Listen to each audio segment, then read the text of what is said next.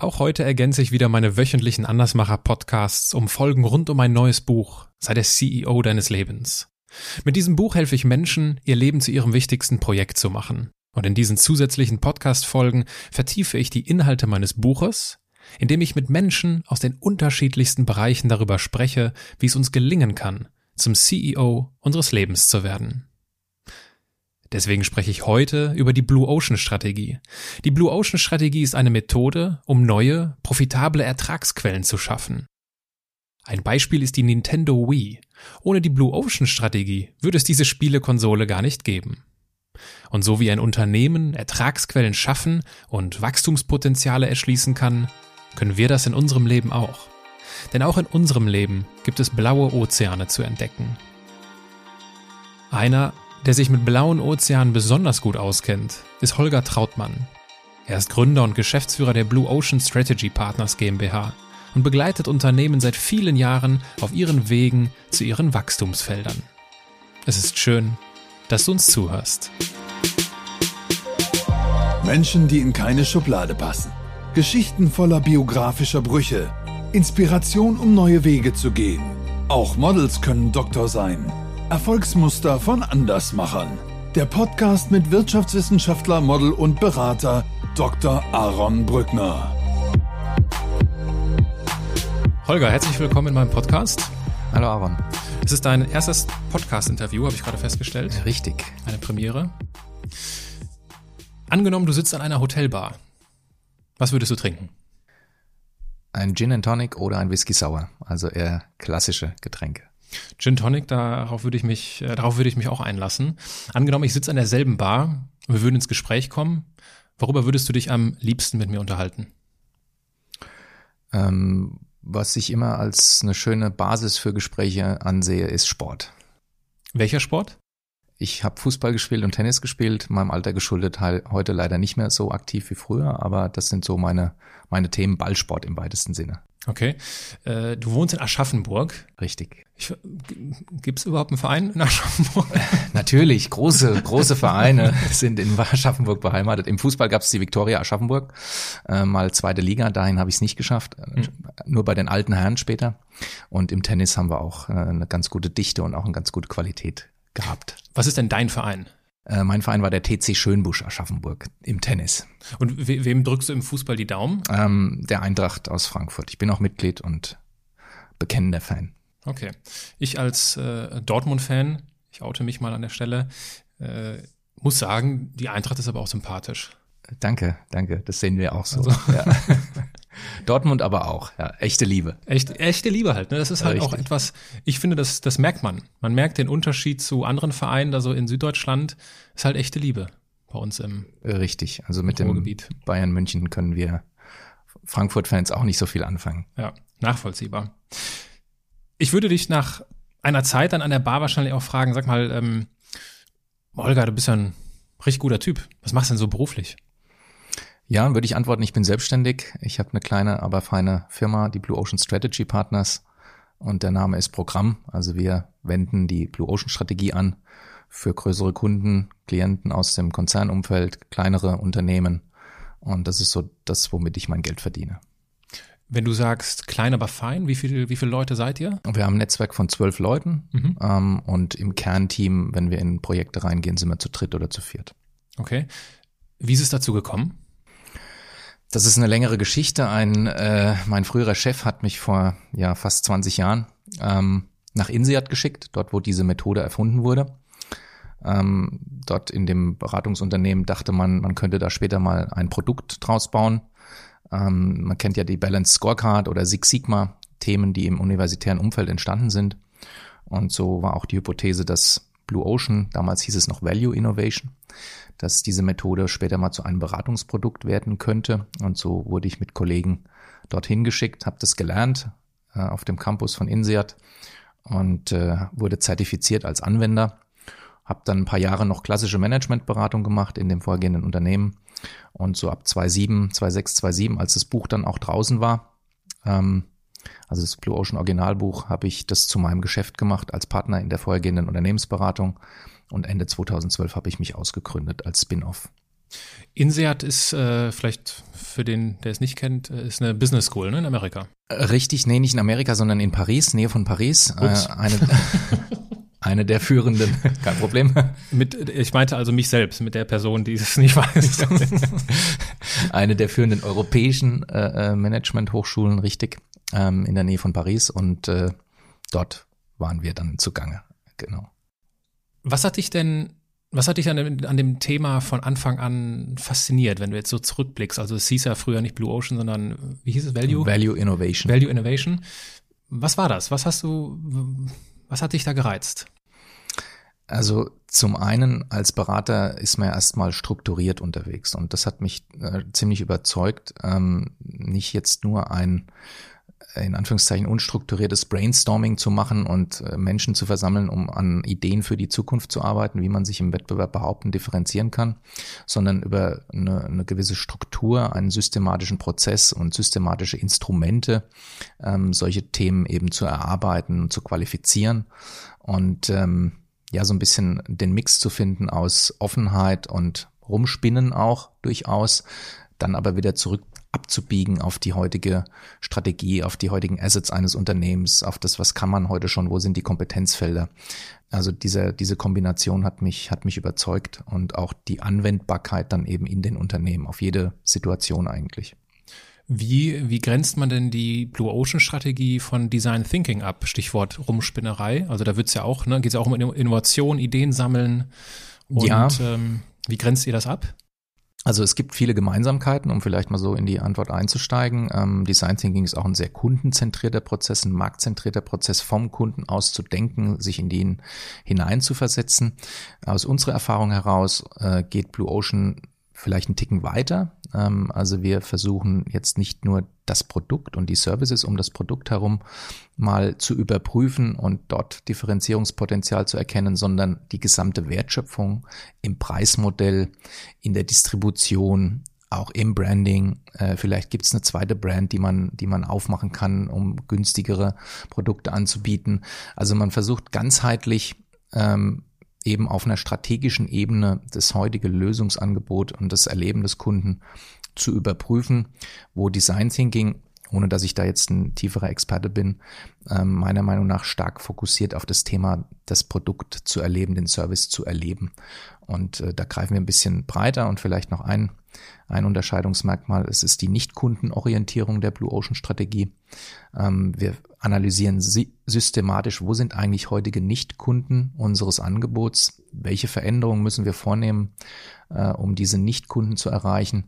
Dort ist oftmals ähm, noch ein großes Potenzial, äh, wenn man im Beispiel Automobilzulieferer denkt, die haben meistens vier, fünf Kunden, beschäftigen aber Zehntausende von Leuten, um vier, fünf Kunden äh, zu bedienen. Dort gibt's riesige Nicht-Kundenpotenziale, über die die Unternehmen immer mal nachdenken, aber selten systematisch mal analytisch rangehen und sagen, wie können wir die eigentlich erreichen? Welcher Wettbewerb herrscht dort vor? Wie können wir uns dort positionieren und differenzieren? Ähm, das ist eine schöne schönes Suchfeld der Blue Ocean Strategie, das die Unternehmen selten systematisch greifen. Mhm. Bevor wir da weiter inhaltlich einsteigen und das, das Wie der Blue Ocean Strategie kennenlernen, gab es in deiner Kindheit schon Anzeichen dafür, was du heute beruflich machst? Äh, das ist eine gute Frage. Also ähm, ich war immer so jemand, äh, glaube ich, der ganz gut mit, mit Leuten umgehen konnte. Ich war immer so, so ein Typ Klassensprecher, also nicht nur ein Typ, sondern ich war oft Klassensprecher und später dann auch im Sport Mannschaftsführer im Tennis und im Fußball auch und Captain und ähm, konnte, glaube ich, immer ganz gut ausgleichen, auch verschiedene Charaktere und ein, vielleicht ein Team führen. Ähm, und heute muss man auch über solche Prozesse natürlich einen Klienten führen, ein Kliententeam. Wir arbeiten teilweise mit bis zu 25 Leuten in solchen größeren Projekten zusammen, manchmal auch kleiner, aber das kann durchaus vorkommen, auch multinational. Und da so ein bisschen der Moderator zu sein, der verschiedene Interessen zusammenführt und auch das Thema so anschiebt. Ich glaube, das war schon in der Kindheit so ein bisschen angelegt. Wann, wann kristallisierte sich denn der, ja, die Berufsoption Unternehmensberater heraus? Relativ zeitig, also nach klassischem BWL-Studium ähm, und auch ganz guten Noten, ähm, war es zu unserer Zeit, also vor rund 20 Jahren, ähm, gab es nicht so viele Optionen wie heute. Also wir haben uns da ein bisschen leichter getan mit dem Thema, ich sag's, ich nenne es mal Karriereplanung. Ähm, und so ähm, landet man dann eben in der, in der Schiene Unternehmensberatung, Großberatung hat mich nicht so angesprochen, da war ich vielleicht ein bisschen zu ja, vielleicht zu wenig angepasst, um es mal ein bisschen äh, negativ auszudrücken. Aber so eine mittelständische Beratung, in der ich dann auch eingestiegen bin, das war so nach meinem Geschmack, dass man schnell auch in Kundenkontakt kommt, schnell Verantwortung übernehmen kann. Und da habe ich mich auch gleich äh, gut wohlgefühlt. Jetzt wechseln ja viele Berater auch häufig die Seiten, wechseln zum Kunden und machen dort Karriere, werden Mannschaftsführer beim Kunden. Warum ist das bei dir noch nicht vorgekommen? Es gab so ein, zwei, drei Momente, wo dieser Absprung äh, sich ein bisschen konkretisiert hat, wo auch interessante Angebote auf dem Tisch lagen. Ähm, ich habe mir das dann immer in Ruhe angeschaut, auch mit einem Coach, ähm, auch mit verschiedenen Methoden, ähm, das mal dann sauber, sauber zu bewerten und kam dann immer zu dem Schluss, dass mir meine Freiheit, äh, meine unternehmerische Freiheit doch Mehrwert ist, als jetzt vielleicht eine größere Führungsspanne zu haben oder vielleicht auch sogar noch mehr, mehr Geld zu verdienen oder mehr Aufstiegschancen zu haben. Ähm, das hat sich für mich dann äh, in, den, in den Fällen dann relativ schnell erledigt und je älter man wird und je weiter man in diesem äh, in dieser Freiberuflichkeit oder in diesem in dieser Selbstständigkeit unterwegs ist, desto schwieriger wird es dann auch nochmal, sich in so eine Konzernstruktur hineinzubegeben. Also das wäre für mich jetzt heute eigentlich kaum noch denkbar. Woran liegt das dann? Ich habe viele Konzerne gesehen von Ihnen und äh, die dortigen ähm, Rahmenbedingungen, dafür muss man schon ein bisschen geschaffen sein oder von frühzeitig auch reinwachsen, ist meine, meine, meine Wahrnehmung. Ähm, also dieses Thema, dass eben Politik, Politik ähm, und bestimmte nicht inhaltliche Themen und Skills ähm, mehr Relevanz haben als das Ergebnis, das ist für mich nicht so reizvoll. Ähm, und deswegen habe ich mich davon auch dann verabschiedet, zu sagen, ich möchte jetzt nochmal eine Konzern, in Anführungszeichen, Karriere machen. Du hast gerade von einem Coach gesprochen, vorausgesetzt, du möchtest darüber reden. Wie ist das dazu gekommen? Äh, mein Bruder ist äh, äh auch äh, oder ist, ist, ist im Bereich Steuerberatung, Wirtschaftsprüfung auch eine, eine recht verantwortungsvollen Position in einer großen, großen Firma. Und ähm, dort wurden, wurde eben auch mit Coaches zusammengearbeitet. Und er hat mir dann einen Coach empfohlen, Amerikaner, ähm, insbesondere als ich den Sprung gemacht habe von äh, einem Berater oder einem Projektleiter hin zu einem Verkäufer. Als ich Partner wurde, hat sich von mehr oder weniger von heute auf morgen die Verantwortung ja gedreht. Ich, vorher musste ich gut beraten, das konnte ich. Dann musste ich gut verkaufen, also neue Projekte, neue Kunden an Land ziehen und das ist ein Switch, wo ich mich einfach habe begleiten lassen. Und äh, so kam diese Zusammenarbeit zustande und äh, bei späteren Karriereschritten habe ich dann auch immer wieder einen Rat eingeholt. Und wie hast du es gelernt? Also wie hast du gelernt zu verkaufen? Ja, eben durch, durch äh, insbesondere diesen Coach, der, der sehr, sehr äh, interessante Methoden auch verwendet hat und, und auch äh, eine sehr schillernde Persönlichkeit war und mir eben einfach auch Tools an die Hand gegeben hat, ähm, Training an die Hand gegeben hat, wie tritt man auf in einem Pitch, mit welchem Kontext mm, tritt man in so ein Gespräch ein, in so einen Kundenkontakt ein, wie kann man so eine Gruppe erreichen. Ähm, wie sieht ein Pitch aus, also klassische Themen, Techniken, ähm, aber eben auch, ähm, er sprach immer, er ist ein Amerikaner, er sprach immer von einer Bubble, in der man eben unterwegs ist, die eben auch dann äh, Geschäft bringt und, und auch ähm, Kunden äh, anspricht. Und an diesen, an diesen Themen habe ich mit ihm immer wieder gearbeitet und das hat mir geholfen, diese, diesen Übergang auch hinzubekommen, wie gesagt, von einem Berater hin zu einem auch Vertriebs, B2B-Vertriebsmann sozusagen. Angenommen, jetzt hört uns jemand zu, der auch seit neuerem in so eine Pitch-Position gekommen ist. Gibt es so, gibt's so zentrale Learnings oder Erkenntnisse, wo du sagst, das kann ich fast jedem empfehlen, wenn er in so einen Pitch geht? Sicher, also äh, ne, das ist sicherlich dann auch jetzt nicht, nicht so immer total erhellend, aber ähm, was er mir immer gesagt hat, ist, dass man eben Name the Game macht, also dass man wirklich auch sagt, wofür man da ist, was man von dem Kunden auch gerne hätte und natürlich dann auch erklärt, warum man der geeignete Partner ist, also eine wegkommt auch von den Features des Angebots hin zu dem mehr dem Warum es Sinn macht, an solchen Themen zu arbeiten. Da kann ich die Brücke natürlich zu Blue Ocean machen äh, und sagen, es macht Sinn, äh, systematisch sich mit der Zukunft eines Unternehmens oder eines Geschäftsbereichs sich auseinanderzusetzen.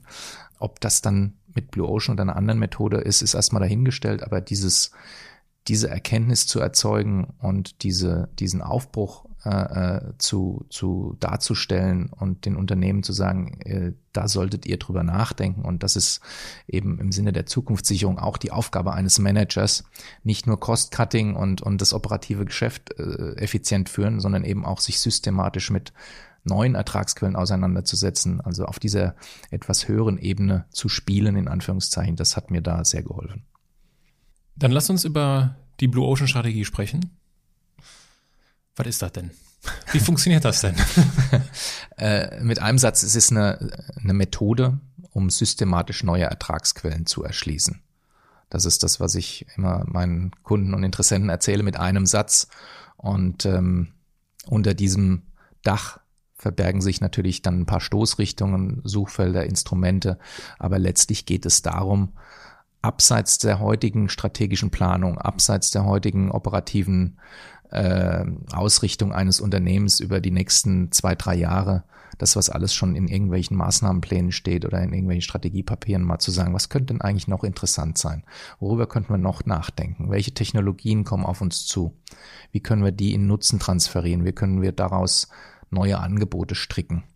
Äh, das, also Beispiel Automobil, natürlich die Elektromobilität, die, die jetzt schon da ist, wo jetzt auch viele Unternehmen der, der Umsatz vieler Unternehmen total im Feuer steht, wenn bestimmte Getriebeelemente eben einfach nicht mehr gebraucht werden in, ja. in äh, elektrifizierten Fahrzeugen, das eben dann mal systematisch zu greifen und positiv umzudrehen in, in eine, dieses Bedrohungsszenario, in eine Energie zu sagen, okay, lass mal unsere Kapazitäten, wir haben hier tausend, tausend äh, fähige Ingenieure mal überlegen, wie können wir systematisch neue Ertragsquellen erschließen. Das machen die Unternehmen natürlich schon, aber ich stelle fest, oder wir stellen fest, dass es schon auch noch Suchfelder gibt und, und insbesondere auch eine Struktur gibt, die noch nicht äh, untersucht wird, konsequent. Und da kommen wir rein und haben eben bestimmte Instrumente aus der Blue Ocean Strategie, aber auch darüber hinaus und können mit Teams systematisch an solchen Dingen arbeiten. Vielleicht müssen wir einmal der Vollständigkeit halber klären, Stichwort Blue Ocean. Was ist denn ein blauer Ozean? Und dann gibt es ja auch noch die roten Ozeane. Richtig. Die roten Ozeane sind tatsächlich rot wegen der äh, wegen der Blutfärbung. Das ist das Bild, was dahinter steht. Also es sind hart umkämpfte Märkte mit sehr dynamischem Wettbewerb, sehr aggressivem Wettbewerb. Teilweise kommen neue Wettstreiter mit rein, Plattformen, die gewisse Geschäftsmodelle äh, bedrohen. Ähm, ein weiteres Kennzeichen dieser dieser roten Ozeane ist äh, eine gewisse Austauschbarkeit von Angeboten. Wir kennen das aus, als Konsumenten. Sobald eine Austauschbarkeit von, von, von Angeboten vorherrscht, entscheiden wir nach dem Preis. Ob ich mir einen Laptop kaufe von Firma X oder Firma Y, die Leistung, die ich als Kunde empfange, ist im Prinzip austauschbar. Ich habe einen tragbaren Rechner. Was da drauf steht, ist egal, mehr oder weniger. Tastatur ist gleich, alles gleich. Und dann wird eben der, der Wettbewerb auf den Preis ausgetragen. Das heißt, rote Ozeane sind auch gekennzeichnet durch Austauschbarkeit in den Angeboten und da, da, daraus resultierenden Preiskampf mhm. und Preiswettbewerb. Preiswettbewerb bedeutet dann, äh, dass natürlich Margen unter Druck geraten. Und Unternehmen reagieren dann eben mit Kostenreduktion, mit Effizienzsteigerung, mit weniger Leute machen mehr, mehr oder machen den gleichen Job. Reagier, äh, Unternehmen reagieren auch mit Produkt Portfolioausweitung oftmals. Das ist auch eine klassische Reaktion im Roten Ozean. Das heißt, ich werfe mehr vom Gleichen im Prinzip auf den Markt. Sieht man auch in der Automobilindustrie, wo, wo sich eben Produktpaletten, Angebotspaletten massiv ausgeweitet haben. Ja, X, X1, 2, 3, 4, 5, Richtig, 6. X und Y und alles noch in Kombination. Und ja. vor, vor 20 Jahren gab es halt ein Dreier, ein Fünfer und ein Siebener. Also das hat sich auch massiv äh, manifestiert. Und ja, Risikozunahme ist noch ein äh, Kriterium des Roten Ozeans, geht ein bisschen, also es kommt nicht aus der Lehre, aber aus meiner Erfahrung. Wenn man sich Automobilindustrie anschaut, man geht höhere Risiken ein, um äh, bestimmte Dinge zu erfüllen. Bankbranche ist hier auch genannt. Und Jetzt habe ich lange über den roten Ozean geredet, vielleicht dann aber jetzt mal, was ist dann der blaue im Gegensatz dazu? Der blaue Ozean ist ein, ein, ähm, ein Stück Ozean, wo man erstmal alleine segelt, wo man eben quasi den, das Meer für sich hat, den Markt für sich hat, weil man ihn neu kreiert hat. Man hat eine neue Nachfrage geschaffen, wahrscheinlich auch oder oft auch mit neuen Zielgruppen, die man vorher so noch gar nicht hatte. Und ähm, heißt nicht, dass man da ewig sich zurücklehnt und äh, da segelt und nur noch äh, äh, den Tag genießt und Geld verdient, sondern man muss da permanent eben sich weiterentwickeln, weil solche blauen Ozeane können schnell rot werden. Ähm, und es gibt vielleicht auch noch eine als letzte Nuance auch blaue Ozeane, wo vielleicht schon auch andere segeln. Und da muss man sich eben überlegen, okay, wie sieht dort mein Angebot aus? Weil Segelboote gibt's dort schon. Vielleicht mache ich halt dann ein Speedboot oder äh, ein Schlauchboot um eben Kunden zu gewinnen. Also dieses ganz unberührte, total blaue, neu kreierte Marktszenario ist das Bild, was dahinter steht, fällt einem auch immer mal wieder vor die Füße. Aber letztlich geht es auch darum, neue Märkte zu erobern mit neuen Lösungen, die in diesem Markt noch nicht vorhanden sind. Das ist auch noch eine, eine Ausprägung eines blauen Ozeans. Du hast gerade beim Roten Ozean davon gesprochen, dass das Risiko zunimmt oder die Risikobereitschaft. Risikobereitschaft, ja. Ist es nicht auch ein großes Risiko, in solche unberührten Geschäftsfelder oder Ozeane zu stoßen? Eigentlich gar nicht, wenn man die reine, wenn man der reinen Lehre folgt, äh, der Blue Ocean Strategie, die sagt, man geht immer in Märkte hinein, die einen Mass Market Appeal haben. Das mhm. heißt, man versucht eben sehr, sehr große Zielgruppen neu zu begeistern mit einem neuen Angebot. Gibt schöne Beispiele dafür, äh, auch aus der, aus der Praxis, das äh, vielleicht an der Stelle äh, einzuflechten, die Nintendo Wii Spielekonsole. Auch ein Klassiker als Beispiel, aber eben auch mit der Blue Ocean Strategie so entwickelt, ähm, die eben gesagt hat, wir können jetzt weiter junge männliche Spielefreaks als Zielgruppe begreifen und in dem roten Ozean durch Produktoptimierung und Kostenreduktion und uns irgendwie behaupten gegen die großen Wettbewerber wie Sony beispielsweise, PlayStation. Ähm, oder wir können mal uns größere Zielgruppen vornehmen, sozusagen, wie beispielsweise Senioren oder Frauen, die eben bislang zu solchen Produkten nicht gegriffen haben. Und es war unisono im Roten Ozean äh, Konsens, dass das eben nicht die Zielgruppe ist, weil die das nicht tun. Hier aber zu sagen, wie muss denn jetzt unser Angebot, in dem Fall eine Spielekonsole, aussehen, damit diese Zielgruppen das auch kaufen und benutzen und danach dann das Produkt äh, zu designen oder das Angebot zu designen, das hat eben einen großen Hebel und das Risiko aufgrund der Skalierbarkeit und der Größe der Zielgruppe, die viel größer ist als die Zielgruppe im Roten Ozean, ist dem, demnach kleiner als im Roten Ozean zu verbleiben und dort eben auch hm, ohne Marge weiter zu operieren. Ähm, insofern gibt es verschiedene Kriterien in dieser äh, in diesem Aufbruch zu dem blauen Ozean, die Risiken minimieren, die Skalierbarkeit fordern und was jetzt noch mit dazu kommt in, jüngerer, in, dazu kommt in jüngerer Zeit ist ja auch, dass es Methoden gibt, mit Minimum Viable Products reinzugehen, also mit Methoden reinzugehen. Wie würde jetzt ein Startup ganz schlank ein Produkt an den Markt bringen, ohne unsere Restriktionen, ohne unsere IT, ohne unsere Overhead, äh, und so weiter.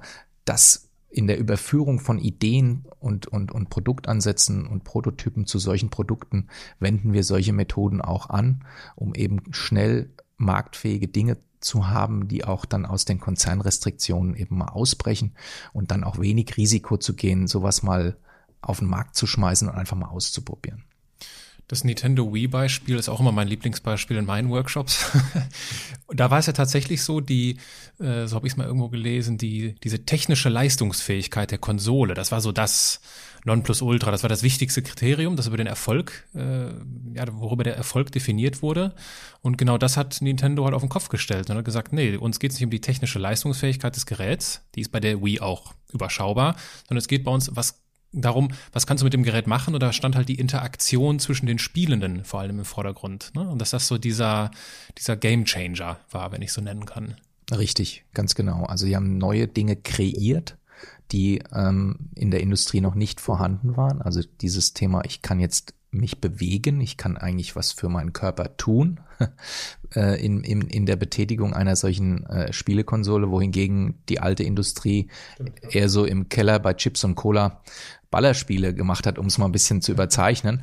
Ähm, und das hat eine komplett neue Positionierung auch erzeugt, ein komplett neues Versprechen ähm, durch diesen Sport-Touch, zumindest in den Anfängen der, der, der Konsole und den, den ersten Spielen. Und hat eben ganz, ganz viele emotionale Nutzenfaktoren auch ähm, getriggert. Und das ist auch ein Suchfeld, was wir, was wir konsequent beschreiten. Wie kann ich von einem funktional, technisch getriebenen Angebot hinkommen zu einer Emotion?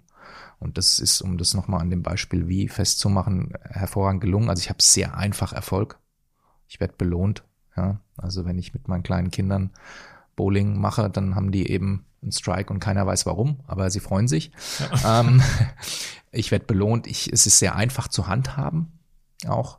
Ja. Ähm, und also auf diesen ganzen emotionalen äh, Nutzenfaktoren hat sich die wieder ausgebreitet. Und das ist gerade im Business-to-Business-Bereich, wenn man als Unternehmen Einkäufern oder Einkaufsgenossenschaften gegenüber sitzt oder Ausschreibungssituationen hat, ein unheimlich interessantes Suchfeld, Viele sagen, ja, geht nicht, weil ist ein Einkäufer, der hat keine Emotionen, aber da würden wir widersprechen.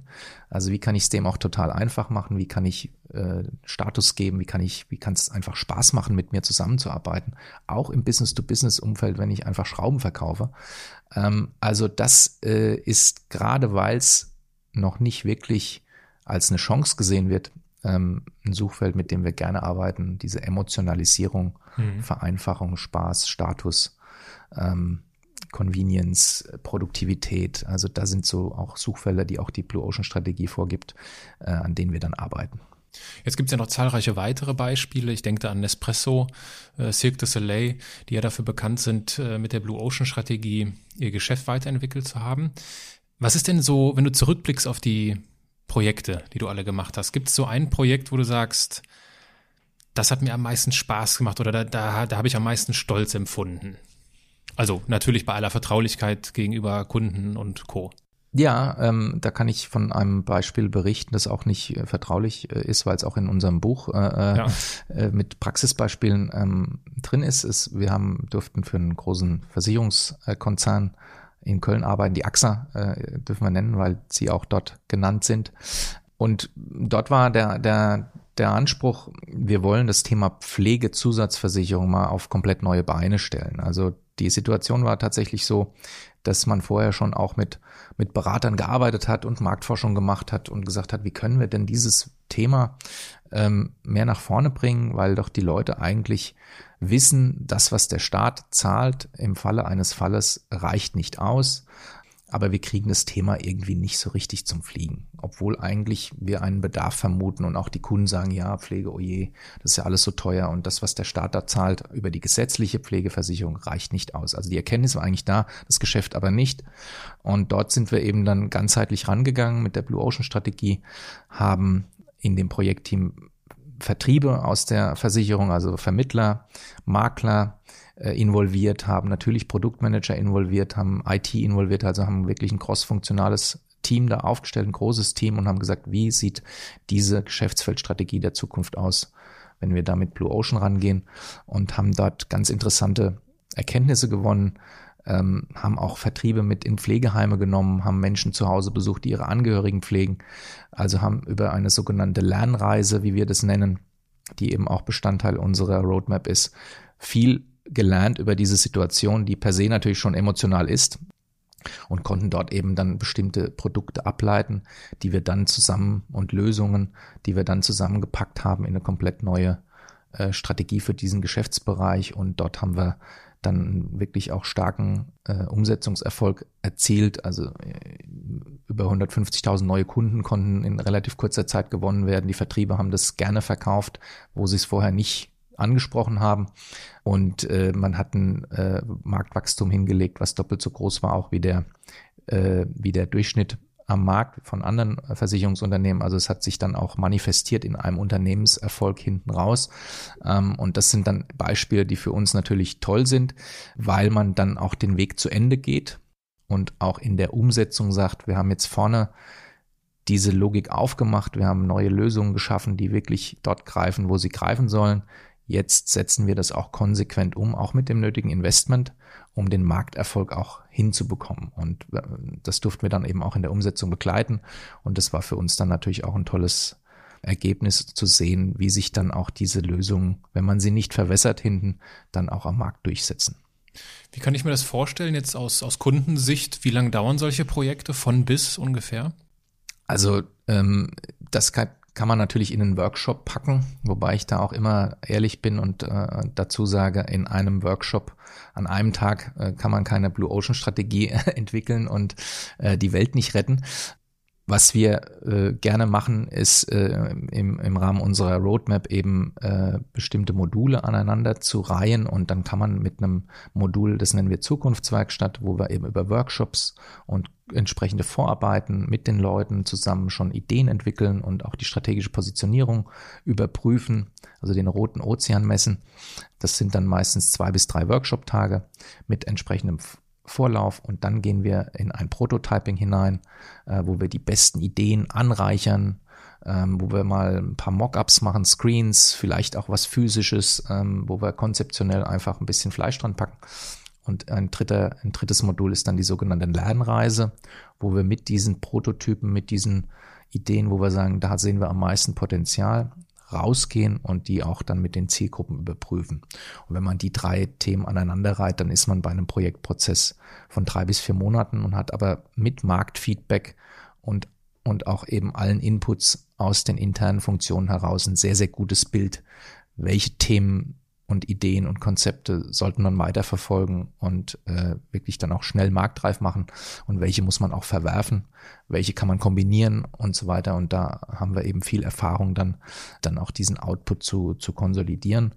Und wie gesagt, drei bis vier Monate sollte man für so einen Prozess ansetzen, wenn man das eben seriös auch machen möchte. Und die Umsetzung, von der du sprachst, die schließt sich dann an, ne?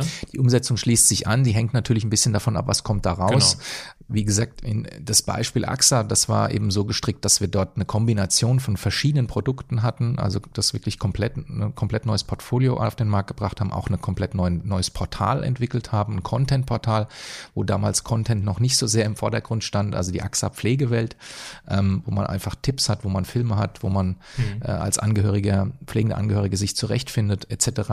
Das war dann eine größere äh, Umsetzungsphase natürlich auch mit Markteinführung, Launch und so weiter und vertrieblicher Umsetzung. Wenn man sich jetzt in einem Setting auf ein Produkt einigt und sagt, das wollen wir jetzt schnell zum Markt bringen und prototypen und technisch umsetzen. Wenn es eine Webseite ist, ein neues Angebot, dann kann man das natürlich auch deutlich schneller hinbekommen in, in ein paar Wochen. Ja. Mhm. Angenommen, äh, du hast jetzt so ein drei bis viermonatiges äh, Projekt abgeschlossen und der Kunde sagt, ja, Herr Trautmann, äh, wir versuchen die Umsetzung mal alleine. Wir können das jetzt, ähm, aber geben Sie mir doch bitte noch einen Ratschlag. Was ist denn so der wichtigste Erfolgsfaktor für die Umsetzung? Was würdest du ihm mit auf den Weg geben, dem Kunden? Ich würde dem Kunden sagen, also der wichtigste ist eine Investitionsbereitschaft. Eine Investitionsbereitschaft. Das, das hört der Kunde vielleicht nicht so gern, aber es ist die Wahrheit. Ohne eine zusätzliche Investitionsbereitschaft in neue Ressourcen, in Geld, in äh, Strukturen, in die Menschen, ist es eben schwierig, neue Produkte an den Markt zu bringen. Das ist völlig klar. Das ist jetzt mal unabhängig von der Blue Ocean Strategie. Und das äh, sollte, sollte man berücksichtigen. Auch als Manager sich darüber klar sein, dass ein Blue Ocean Prozess die beste Lösung qualifiziert für diesen Moment. Das können wir, das können wir behaupten oder das können wir auch untermauern um dann eben auch in die besten Lösungen weiter zu investieren und auch den Markterfolg zu erzielen. Also das wäre vielleicht so der, der Tipp. Neben dem Thema als Ergänzung vielleicht nicht der Versuchung zu erliegen, die Dinge, die man vorne so klar definiert hat, in der Abgrenzung auch zu existierenden Angeboten des Wettbewerbs nicht zu verwässern. Das kommt auch immer wieder mal vor dass man dann eben raus ist und dann ist, werden, werden die Produkte dann doch wieder so ein bisschen abgeschliffen oder die Lösungen und man verwässert sie und ähm, hat nicht mehr so diese klare Differenzierung auch zu dem, was es schon gibt. Mhm. Wir haben ja vor ein paar Wochen habe ich, hab ich, hab ich den Kontakt zu dir äh, gesucht. Ich habe dich ja gefunden auch über dein, über dein neues Buch. Du hast ein Buch herausgegeben zum Thema Blue Ocean Strategie. Also wer sich jemand damit, wenn sich jemand damit intensiver auseinandersetzen möchte, sind zahlreiche Praxisfälle drin. Äh, an dieser Stelle die Empfehlung erschien bei, bei Springer Gabler. Und ich habe dir ja dann in meinem Anliegen geschildert, äh, was ich vorhab mit dem, mit dem Gespräch heute, worüber ich ja mein äh, Buch geschrieben habe. Ähm, und was ist dir als erstes durch den Kopf gegangen, als du davon gehört hast, dass ich Business Tools und die Arbeitsweise von Beratern auf das private Leben übertrage? Ich fand es einen total spannenden Ansatz ähm, und das hatte ich dir ja auch damals dann berichtet. Ich, es gibt ähm, oder man kann diese diese diese Logik der Blue Ocean Strategie in dem Fall darüber kann ich eben dann berichten auch sehr sehr gut übertragen auf auf persönliche Situationen, nicht nur im Business, auch im Privatleben. Ähm, das haben wir auch schon ab und zu mal gemacht und diskutiert und und kam immer mal wieder auf und es gibt auch ein Tool, das ist die Blue Ocean Leadership äh, Methode die ist nicht ganz so bekannt wie die klassische Blue Ocean Strategie, hat sich vielleicht auch nicht ganz so durchgesetzt, weil sie eben in diesen HR-Bereich mehr eingreift. Aber auch dort werden Manager mit den Instrumenten der Blue Ocean äh, Logik, in dem Fall der sogenannten Value Curve, eben mal gemappt. Und der Kunde in dem Fall ist dann eben der geführte Mitarbeiter und äh, eben nicht der Käufer eines Produkts. Und insofern funktioniert diese Übertragung und ich finde es total spannend. Zumal man ja auch feststellt, und äh, deswegen glaube ich, bist du da auch äh, am richtigen, äh, am Puls der Zeit und auf, der, auf dem richtigen Weg, ähm, zumal man ja schon immer wieder feststellt, dass die heutigen Tools in der, in dem, ich sag mal, in dem HR-Bereich oder wenn es um Menschen geht, sagen wir es mal noch, noch konkreter, vielleicht nicht so greifen, wenn man sich immer wieder die Zufriedenheit anschaut äh, von, von Menschen im Beruf. Das ist ja doch eher dürftig, dass ein Drittel eigentlich kontraproduktiv ist, ein Drittel so Dienst nach Vorschrift macht und ein Drittel eigentlich gerne zum, zur Arbeit geht. Ähm, insofern finde ich das so ein, ein ungelöstes Thema, was ja auch durch die neuen Formen der Kooperation und des Arbeitens immer mehr äh, auch zu einem Thema werden sollte. Und deswegen finde ich das spannend, äh, solche Dinge äh, zu beleuchten. Mhm. Ja, ich habe es ich hab's gestern noch in einem, in einem Workshop angewendet, die Blue Ocean Strategie. Und für mich macht es halt total Sinn. Also es geht ja im Business-Kontext darum, ausgetretene Wettbewerbspfade zu verlassen. Und natürlich gibt es auch in unserem Leben, das kennt jeder aus seinem Leben, gibt es ausgetretene Pfade. Es gibt Lebensbereiche, wo wir einfach das Gefühl haben, ja, privat oder beruflich, das, das führt hier zu nichts. Und dann stellt sich halt die Frage, okay, was kann ich jetzt verändern? Und da bietet halt die Blue Ocean Strategie mit ihrer Struktur, mit dieser wunderbaren, simplen Logik der Unterscheidung in rote und blaue Ozeane halt eine gute, eine gute Orientierung. Und was ich ja im Kern übernehme, ist diese, sind diese, ist die Struktur dieser vier Fragen. Und ich habe es ja in einer anderen Folge auch schon äh, aufgegriffen. Ich wende das Tool im Buch basierend auf einer Potenzialanalyse an, wo ich das Leben in 15 Lebensbereiche unterteile. Diese Analyse kann man auch auf meiner Webseite durchführen. Und auf Basis dieser 15 Lebensbereiche wendet dann der, äh, der Leser oder wer auch immer äh, das Tool dann an und stellt sich vier Fragen. Und diese Fragen lauten dann für jeden Lebensbereich, was kann ich eliminieren? Was könnte ich neu entwickeln? was könnte ich ausbauen und was könnte ich reduzieren. Jetzt gibt es ja, du hast gerade schon von der Value Curve gesprochen. Und wenn wir ganz genau sind, und das gebe ich auch gerne zu, übernehme ich ja die, Blue, die Logik der Blue Ocean Strategie nicht zu 100% exakt. Vielleicht kannst du das einmal kurz, weil wir im Vorgespräch das auch schon diskutiert haben, vielleicht kannst du das einmal kurz erläutern, wo der Unterschied ist. Mhm. Weil es gibt ja in unserem Leben, es gibt ja keine Kunden. Also quasi bin ich sozusagen mein eigener Kunde, ja, in dieser Perspektive. Und wenn ich mir Gedanken darüber mache, okay, was kann ich an meiner Gesundheit verändern, äh, gibt es halt nur eine Person, die da was verändern kann und ich kann mir, ne, es gibt halt keine Kunden. Mhm, mhm. Richtig, also der, der, der, der erste, äh, die erste Antwort, äh, wer könnten die Kunden sein, ist schon auch dein Umfeld. Mhm. Du machst die Dinge ja natürlich auch für dich, um das, was jetzt Gesundheit angeht, aber viele, viele deiner Parameter, die in so einer Value Curve dann auch untersucht werden. Also eine Value Curve bedeutet, was sind, wenn ich es jetzt nochmal auf, auf eine klassische Business-Situation beziehe, was sind die zehn Faktoren, nach denen sich ein heutiger Kunde für mein Produkt entscheidet oder für das Wettbewerbsprodukt. Und da geht man eben ganzheitlich ran mit dem, mit dem Thema Marke, Markenpositionierung, Image, bis hin dann eben über den Preis, ähm, natürlich Produktfeatures, den Service, den ich außenrum erlebe, die, die, die Verfügbarkeit, die Zugangskanäle, die Transparenz und Einfachheit der Zusammenarbeit und so weiter und so weiter. Zehn Faktoren, auf die wir es reduzieren, um, auch, um es auch einfach zu machen. Und dann schaue ich einfach, wie gut erfülle ich das und wie gut erfüllt das mein Wettbewerb. Und dann ergeben sich sogenannte Kurven ähm, wenn ich das eben auf der Y-Achse dann abtrage, wie gut ich bin und auf der X-Achse sind die Faktoren. So, wenn ich das übertrage auf den persönlichen Lebensbereich, dann, dann werde ich auch Faktoren finden, die für mich einfach wichtig sind äh, in der persönlichen Positionierung. Und dann gibt es Faktoren, die sind mir intrinsisch vielleicht wichtig. Äh, das Thema Gesundheit als Beispiel. Dort habe ich nach außen, außer dass ich vielleicht fit aussehe, ja erstmal keine, keine Wirkung, sondern ich fühle mich nach innen einfach gesund und, und, und, und agil und, und leistungsfähig. Ähm, was wir in der Vergangenheit aber mit, den, mit der Übertragung auf den persönlichen Bereich gemacht haben, war, dass wir gesagt haben, ja, wem will ich denn, für wen ist denn meine Positionierung relevant? Und dann bin ich halt beim Thema Partner, Partnerschaft, Kinder, wie, wie trete ich als Vater auf, was kann ich da weglassen, was kann ich da reduzieren, was möchte ich neu entwickeln, mehr Zeit. Also da kann man super schon mit den vier Aktionen äh, und den vier Fragen, die du geschildert hast, schon arbeiten. Partnerschaft genauso. Dann ist immer der Fra die Frage, welchen Wettbewerber setzt man hier an? Ja, der Nachbar, der irgendwie auch äh, die Frau toll findet. Ähm, also man findet schon Szenarien, wo man sagt, okay, diese Positionierung wirkt nach außen. Wie wirke ich als Chef? Wie wirke ich als Mitarbeiter, Kollege in einem Projektteam? Was sind dort die Faktoren, die für die anderen relevant sind? Wie gut erfülle ich die?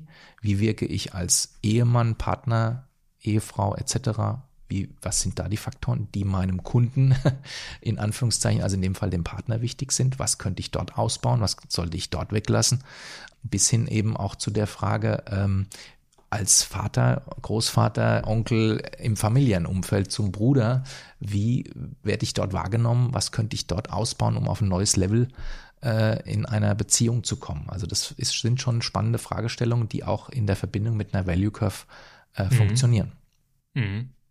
Genau, also die Value Curve habe ich ja genau, wie, wie schon gesagt, so nicht übernommen. Ich fokussiere mich halt auf diese vier Fragen mhm. und ich, ich finde das einfach so mächtig. Also egal, was du für ein Problem hast oder jeder, der uns jetzt gerade zuhört, wird irgendein Thema haben, was ihn gerade bewegt, wo er irgendwie das Gefühl hat, ich muss hier mal was verändern. Und ich meine, das offensichtlichste Beispiel ist sowas wie, wie Gesundheit oder Fitness. Und dann kannst du dich fragen, okay, was kann ich meine Fitness betreffend eliminieren? Okay. Pizza ab 18 Uhr abends. Was kann ich reduzieren?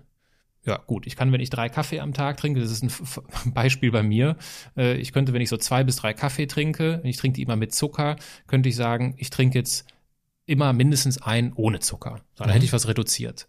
Äh, was kann ich, was kann ich ausbauen, was meine Fitness angeht? Ich kann anstatt äh, viermal, fünfmal äh, zum Sport gehen.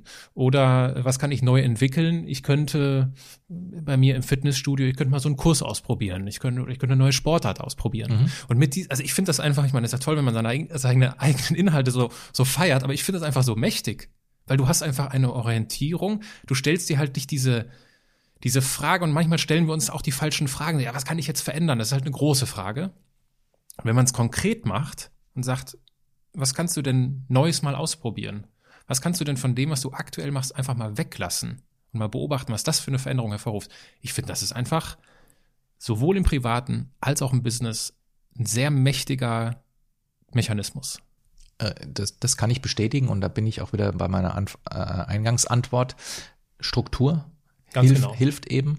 Ja. Und wenn es eben jetzt hier nur so ein vier, vier Quadranten, äh, eine vier Quadranten Logik ist, man kann es auch schön visualisieren ja. ähm, und sich da auch das nochmal dann vor Augen führen.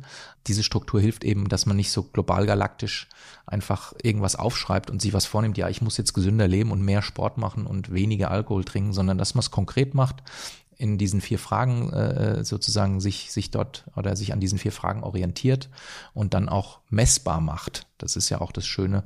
Ähm, man bricht es einfach runter und hat eben dann eine entsprechende strukturierte Herangehensweise.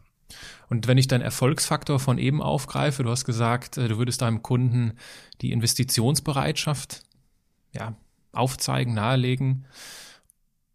Ja, also wenn ich etwas in meinem Leben verändern will, brauche ich so etwas wie Veränderungsbereitschaft oder auch Investitionsbereitschaft. Ganz also genau. das, das lässt sich auch eins zu eins übertragen. Ich muss bereit sein, wenn ich Veränderung will, dass ich dann auch meine Ressourcen, ob das jetzt Zeit ist, die ich mehr im Fitnessstudio verbringe oder vielleicht äh, das Geld, was ich dafür investiere, gesündere Sachen zu kaufen, um sie zu kochen oder weniger irgendwie mir schnell um die Ecke was hole, sondern halt selbst koche. All das sind ja auch Investitionen und die Bereitschaft braucht es auch. Das ist ja auch eine interessante Parallele an der Stelle. Richtig, richtig. Und vielleicht noch eine weitere Parallele. Also wenn die Idee da ist und dargestellt ist und vielleicht auch die vier Quadranten befüllt sind, dann ist man schon aufgebrochen und hat schon auch diesen Weg beschritten. Auch die Unternehmen, die dann eben so, sich auf so einen Prozess einlassen, auch in uns investieren.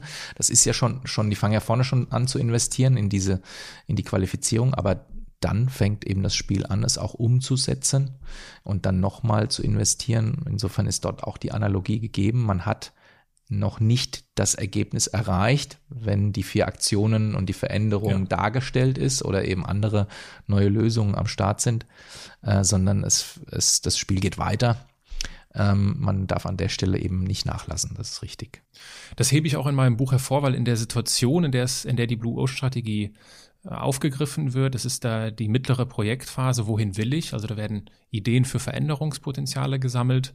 Auch da betone ich, wie so ja, klassischerweise bei so einem Brainstorming, nenne ich es jetzt mal, ja nicht zu weit zu denken. Mhm. Also es geht zunächst einmal dabei, diese Ideen zu sammeln. Mhm. Ja, und dann gibt es ja im weiteren Verlauf auch andere Tools, wie man dann ins Tun kommt und wie man seine Ziele erreicht und so weiter und so fort. Und von daher kann ich den, kann ich den Punkt da sehr, sehr, sehr gut nachvollziehen. Es geht zunächst einmal darum, ja, die Dinge zu sammeln und äh, den, den Mut zu haben, sich das vorzustellen, wie es denn wäre, um sich dann auf die Umsetzung einzulassen. Richtig. Und auch, was man, das ist auch schon noch ein, ein Ausspruch, der hier schon auch passt, keine Luftschlösser zu bauen. Ähm, mhm. Also ich glaube, im das gilt fast vielleicht im privaten, in der privaten Übertragung noch mehr als bei Unternehmen. Unternehmen können schon auch mal Luftschlösser bauen und sagen, okay, da müssen wir uns aber ganz schön strecken und fünf Jahre lang wirklich verändern, um dorthin zu kommen. Ähm, aber es gibt immer wieder Beispiele von Unternehmen, die das auch hinbekommen haben. Ähm, nur es gibt keine Garantie dafür. Äh, das muss man auch dazu sagen. Also man darf ruhig mal ein Luftschloss bauen, aber äh, einfacher ist es eben, sich mit neuen Dingen zu beschäftigen, die auch leichter erreichbar sind. Also wenn ich irgendwie 200 Kilo habe und sage, ich möchte bei den nächsten Olympischen, Spiel, Olympischen Spielen äh, eben im Boxring stehen, dann äh, im, im, im Leichtgewicht, dann ist es halt ein Luftschloss und relativ unrealistisch zu erreichen. Aber wenn man sagt, ich möchte jetzt mal in den nächsten drei Monaten 10 Kilo abnehmen oder sechs Monaten, dann ist das eben ein greifbareres Ziel. Mhm. Also, und das ist im, äh, im äh, Unternehmensumfeld ähnlich der Blue Ocean suggeriert natürlich etwas ganz Neues, etwas weiter wegliegendes und das kommt auch in den Prozessen mit auf das Tablett, weil wir das auch pushen. Ähm, letztlich besteht aber immer eine gewisse Gravitation zum Hier und Jetzt, dass man doch ein bisschen verharrt und sich vielleicht die etwas einfacheren Früchte vornimmt und dort erstmal sich betätigt. Das ist für uns aber kein kein Abbruch oder kein, kein, kein negatives Zeichen, sondern es ist eben wie auf einer Leiter emporklettern, ähm, wenn man sich dem Thema Innovation nähert, dass man Schritt für Schritt nach oben geht und immer mehr sieht und immer besser wird im Klettern äh, und es eben oftmals unrealistisch ist, gleich hochzuspringen und zu sagen, ich habe jetzt hier die Welt erobert mit einer komplett neuen Lösung, sondern es ist eben ein, ein Prozess, ähm, den man immer wieder befeuern muss, wo man sich immer wieder hinterfragen muss, wie im persönlichen Umfeld eben auch. Mhm.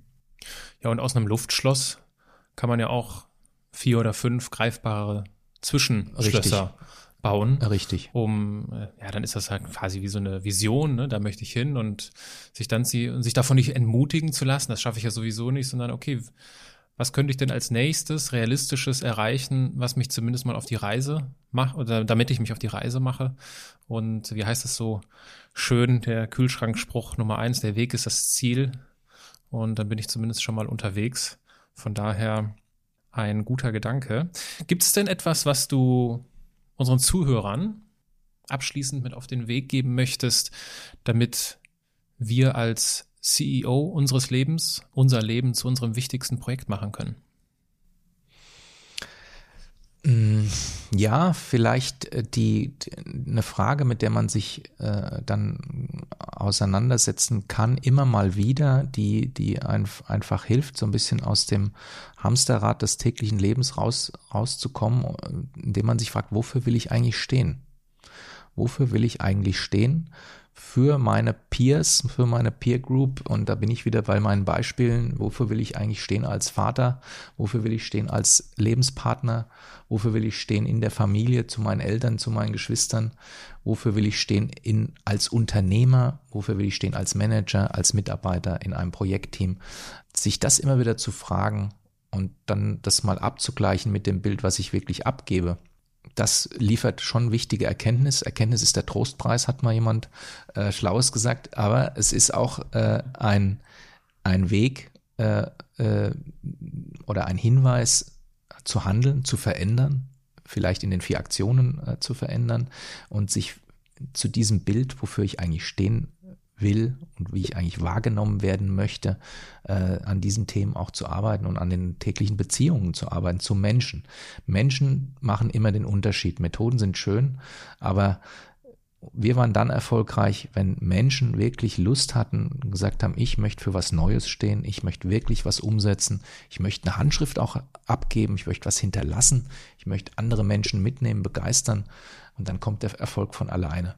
Und das sind äh, Dinge, die, glaube ich, selten passieren. Da muss man auch immer bei sich selbst auch, auch anfangen. Aber diese Reflexion äh, äh, mal ab äh, rauszukommen aus diesem täglichen Stress und sich mal zu fragen, was gebe ich eigentlich für ein Bild an meine, meine, meine Umwelt und Umfeld ab, äh, das halte ich für einen ganz, ganz, ganz fruchtbaren Weg, sich damit auch immer mal wieder auseinanderzusetzen. Auch dafür gibt es natürlich ein Tool in meinem Buch. Sehr gut. wenn, wenn die äh, wenn die Erkenntnis der Trostpreis ist, was ist denn dann der Hauptpreis? Der Hauptpreis ist die ständige Veränderung. Also dieses, dieses, das hört sich jetzt schon wieder negativ an, ähm, aber zu spüren und zu spüren, es braucht jetzt eine Veränderung. Das, äh, da rede ich jetzt einfach mal von mir persönlich. Da habe ich, glaube ich, ein ganz gutes Gespür für, dass ich merke, jetzt muss ich was verändern. Und das ist äh, im, im unternehmerischen Umfeld gegeben, aber auch im privaten, wo man sagt, okay, jetzt muss ich einfach mal mehr da sein für meine Kinder. Oder die brauchen jetzt mal ihren Papa, auch wenn der halt viel zu tun hat und äh, tausend Gründe findet, äh, äh jetzt nicht da zu sein. Ähm, ein Gespür zu haben für Veränderung und das dann auch zu tun, in kleinen Schritten. Alles, was man, was man halt hinkriegt, man kriegt nicht alles auf einmal hin. Das halte ich für den Hauptpreis eine Intuition, wo muss jetzt einfach mal, wo muss man mal Farbe bekennen als Manager, Unternehmer und im, im Privaten und wirklich jetzt auch mal es umsetzen und nicht nur drüber reden. Das halte ich für einen großen, großen Preis. Wenn es hier einen Preis gäbe, würde ich ihn dir geben für dein erstes Podcast-Interview. Hast du dich sehr wacker geschlagen, Holger. Vielen Dank. Ich danke dir für deine Expertise. Weise nochmal gerne auf das Buch hin, was jetzt ganz frisch erschienen ist. Jedoch wird diese Podcast-Folge ein wenig später erscheinen. Äh, einfach mal bei Amazon Blue Ocean Strategie eingeben und dann werdet ihr erscheinen. Ich danke dir dafür, dass du hier mich in Düsseldorf besucht hast. Ich danke dir für deine Zeit. Ich danke dir, Aaron. Hat Spaß gemacht. Und wie üblich möchte ich dir zum Abschluss jeder CEO-Folge eine Frage mit auf den Weg geben. Und lass es uns doch mal konkret machen. Wo in deinem Leben braucht es endlich einmal Veränderung? Und gemäß der Blue Ocean Technik kannst du dich jetzt fragen, was du in diesem Zusammenhang eliminieren, reduzieren, ausbauen oder Neues ausprobieren könntest, um eine Veränderung des Status quo zu ermöglichen.